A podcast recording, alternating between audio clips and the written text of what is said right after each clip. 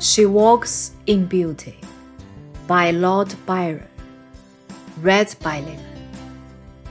She walks in beauty, like the night of cloudless climes and starry skies, and all that's best or dark and bright meeting her aspect and her eyes, thus mellowed to that tender light which heaven to gaudy day denies.